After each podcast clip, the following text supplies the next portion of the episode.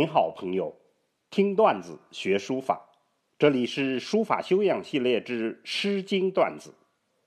今天我们要讲小人物如小星。天刚亮，三五个小星星挂在天边，淡淡的寒光。一个身影匆匆的小办事员赶早去上班，根据星象。此刻正是冬季，有些凄凉。凄凉的不只是景象，小办事员的内心里也是如此。所以他望了一眼星星，不由得感慨自己的命运：命好苦啊！此情、此景、此人，构成了一种意境，我们表述为小人物如小星星。那么，周代的采诗制度，目的是观风俗，以知得失。《毛诗序》里面说：“上以风化下，下以风次上。主闻而觉见，言之者无罪，闻之者足见，故曰风。”采集如小星这样的小歌谣。有什么价值呢？我们今天更多的体会到的是这首诗情景交融、哀而不伤、温柔敦厚的艺术境界，而周代更看重的是以此来了解民情、审视政治的德与失。其实总体看来，这首看似随口吟唱的小歌谣，自然真切的感情。微言大义的立意，两个方面水乳交融。我们来体会一下这首小诗《小星》吧。小星，这是小人物随口吟唱的一首诗。看看天上，看看地上，心生感慨，自然而然。会比小星，三五在东，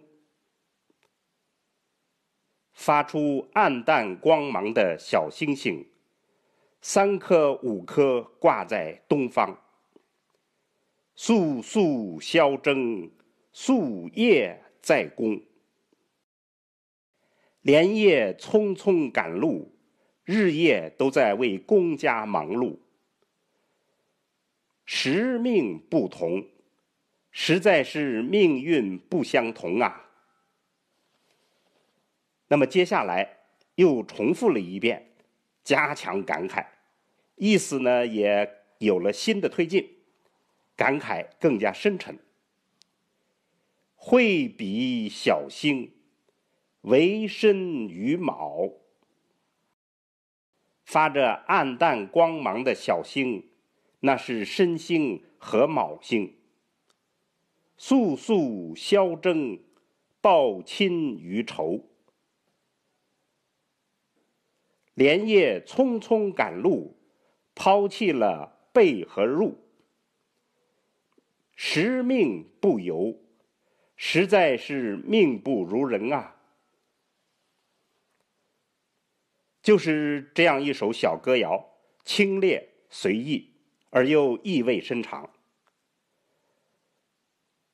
这样的诗就非常适合采诗官的需求，所以采了去上达王室，又传下来，感动了今天的我们。这样的小人物的精神产品，在历史上的地位和价值，在书法中间表现得更为精彩。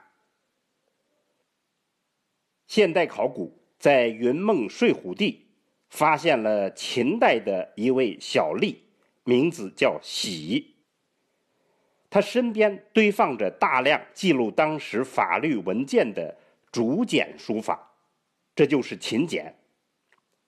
竹简上的墨迹展示的是篆向隶过渡时期的书法风采。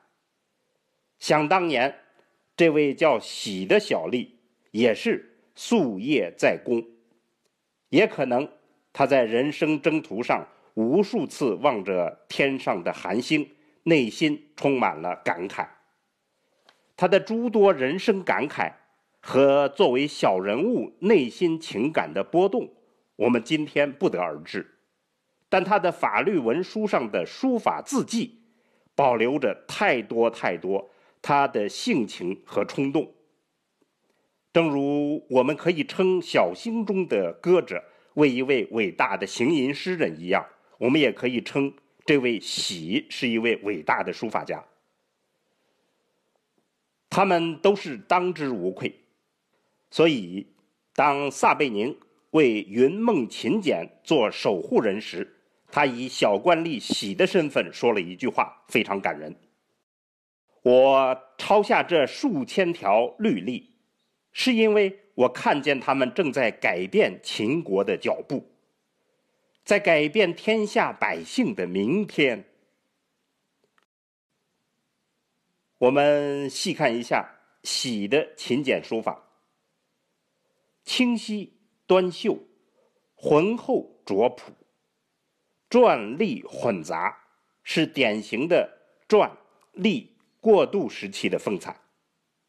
其字形七斜相依，肥瘦相间，活泼自由，丰富多彩。